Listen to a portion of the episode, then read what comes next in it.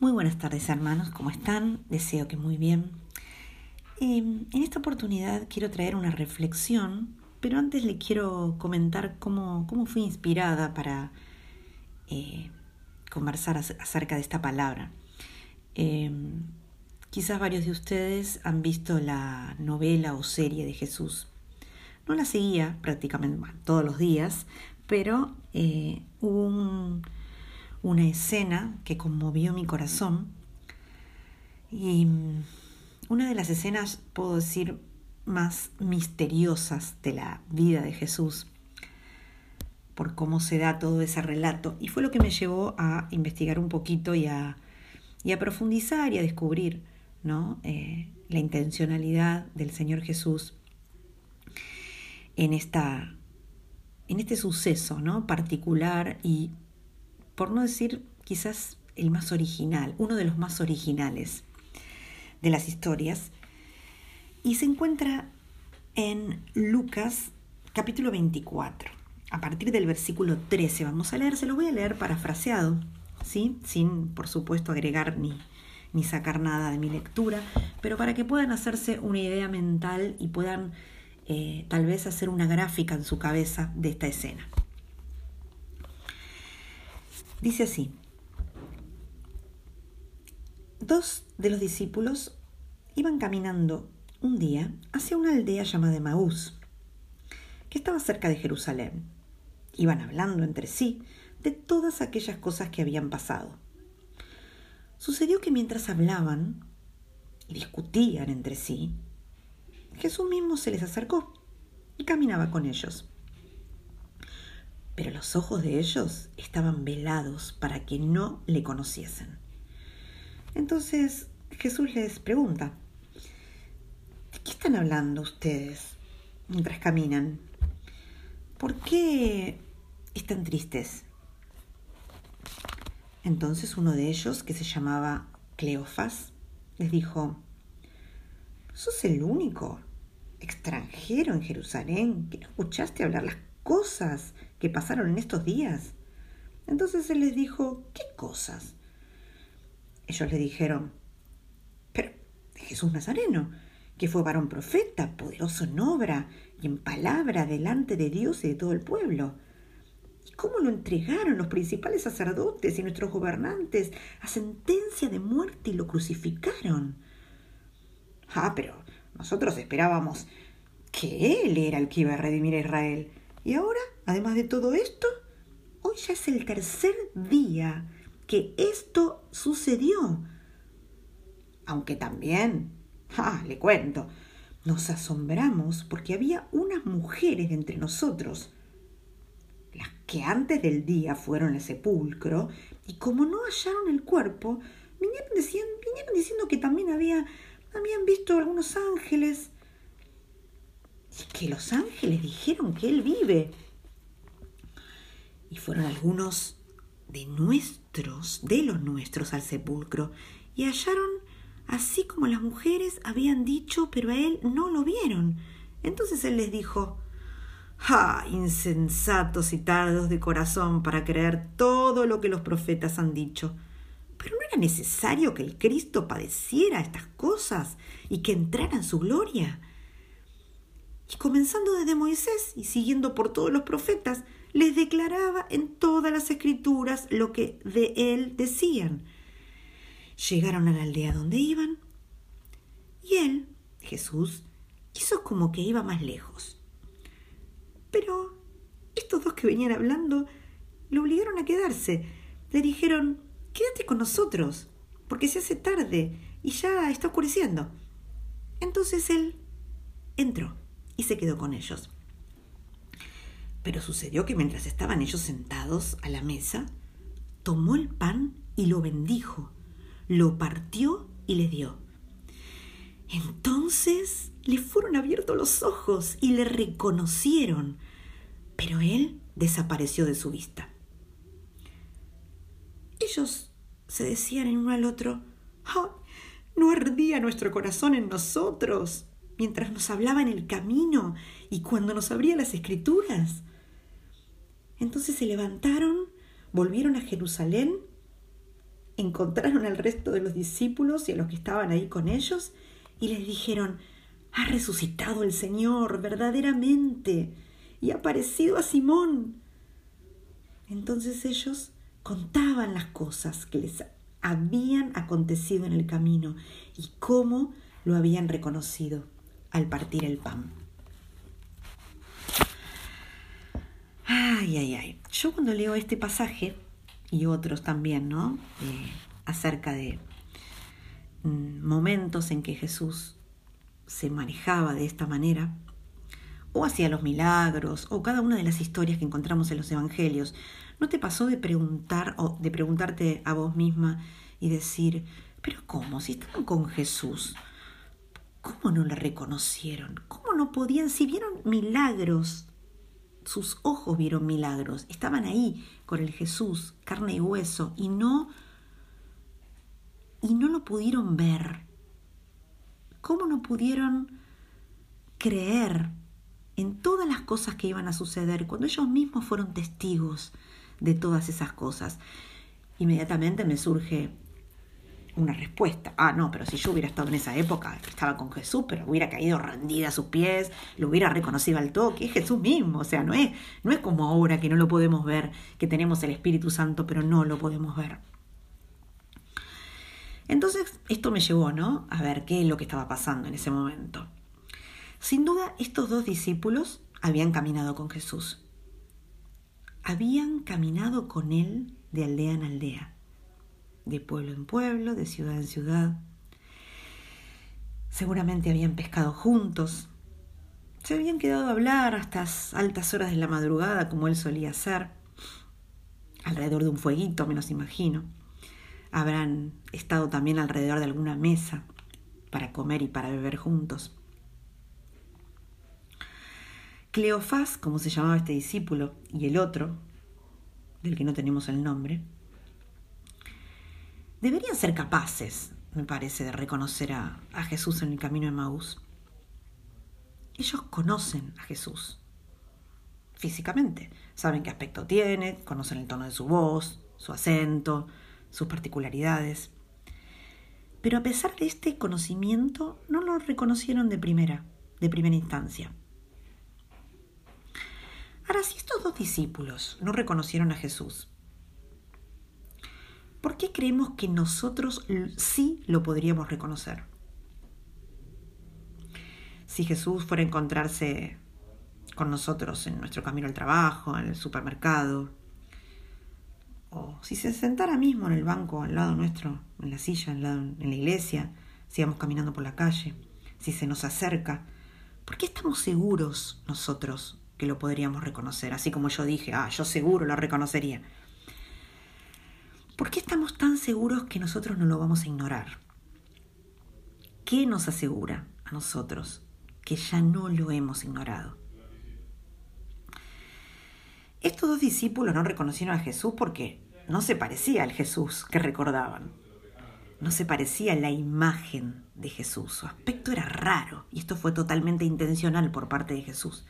Sus palabras sonaban extrañas, parecía alguien extraño, ¿no?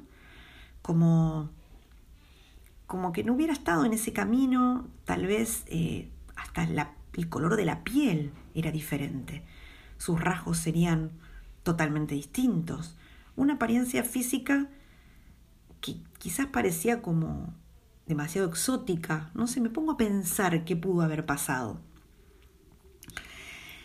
Pero, sea lo que sea, Jesús para ellos estaba fuera de lugar.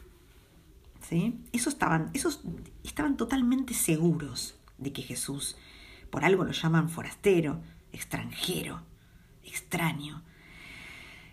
Eh, la palabra forastero en griego es paroikeo eh, y describe justamente a alguien que se encuentra lejos de casa, un peregrino, un inmigrante.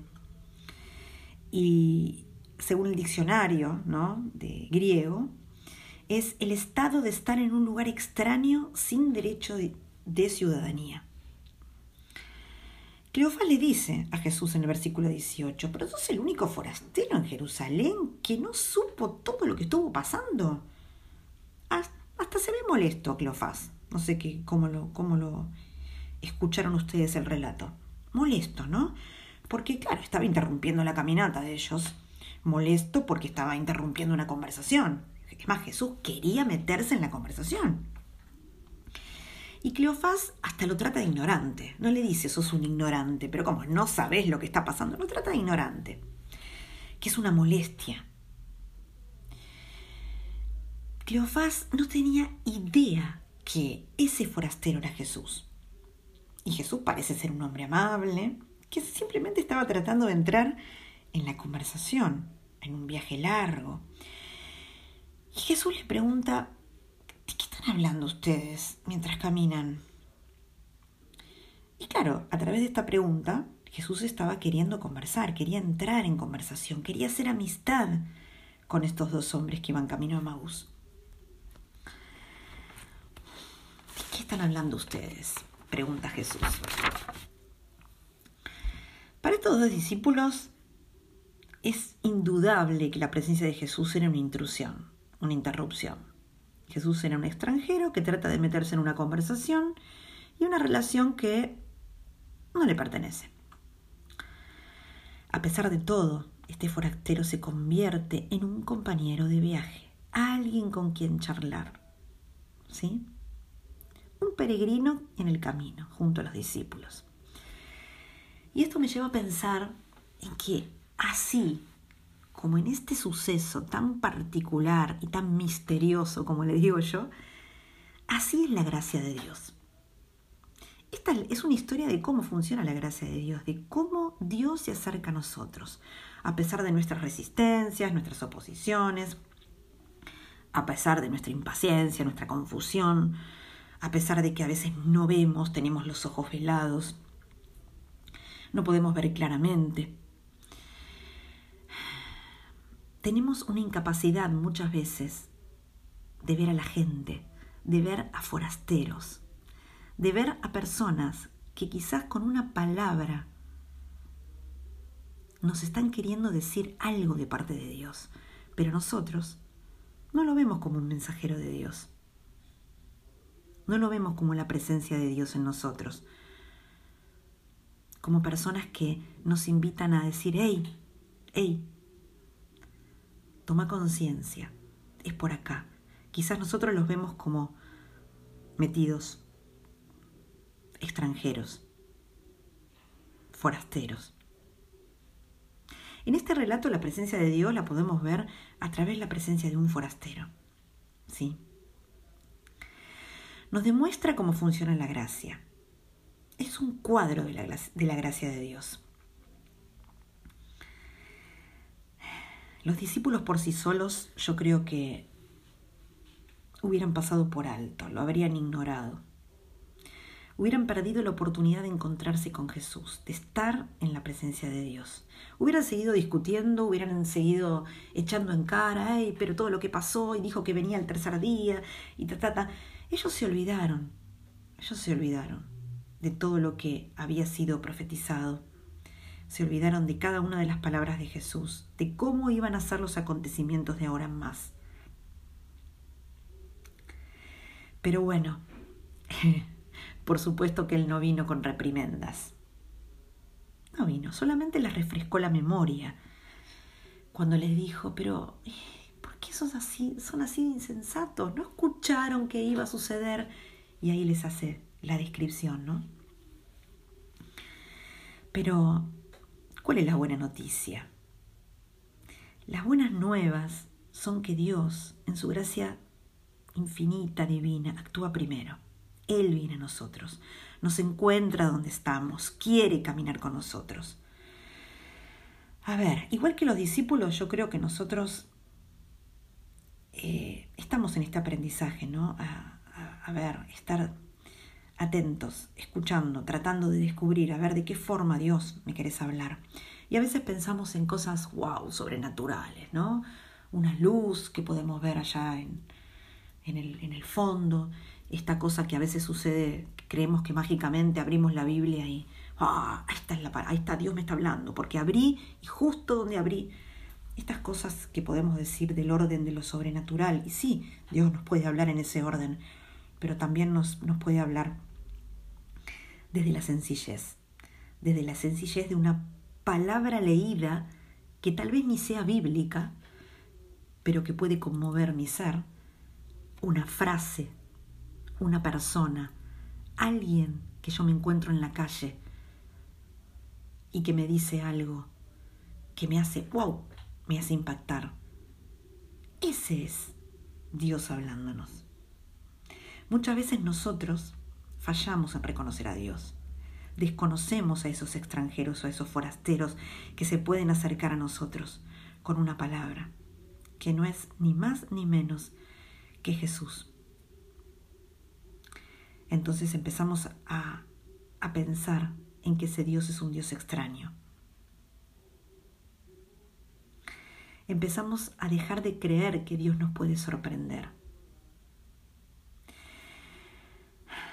Si siempre nosotros desconocemos a los otros, a las otras personas que se nos acercan, nos equivocamos. Quizás no, no malentendemos su intención, los descartamos, por causa que quizás, no sé, por nuestros, nuestra forma propia de pensar, nuestras ideologías que nos ciegan, ¿sí? Y dejamos de pensar que Dios puede venir a nosotros y tomar diferentes formas. La multiforme gracia de Dios, dice la palabra de Dios. Si nosotros descartamos a personas que parecen extrañas, que son extranjeros, que son demasiado diferentes, ¿cómo podemos estar seguros que no ignoramos a Dios? Al Dios que siempre nos está sorprendiendo. Para pensar, ¿no? Para pensar. Quédate, quédate con esto. Si nosotros muchas veces a boca de jarro decimos, ¿cómo no le creían? Estaban con él. ¿Cómo? ¿Cómo?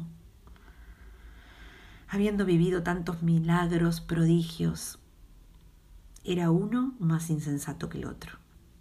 ¿Qué nos hace pensar a nosotros que siempre estamos seguros que Dios es el que nos está hablando?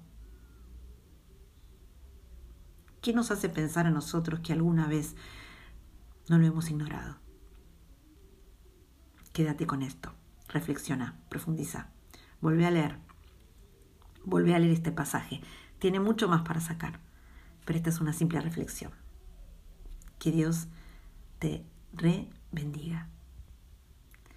Abrazo.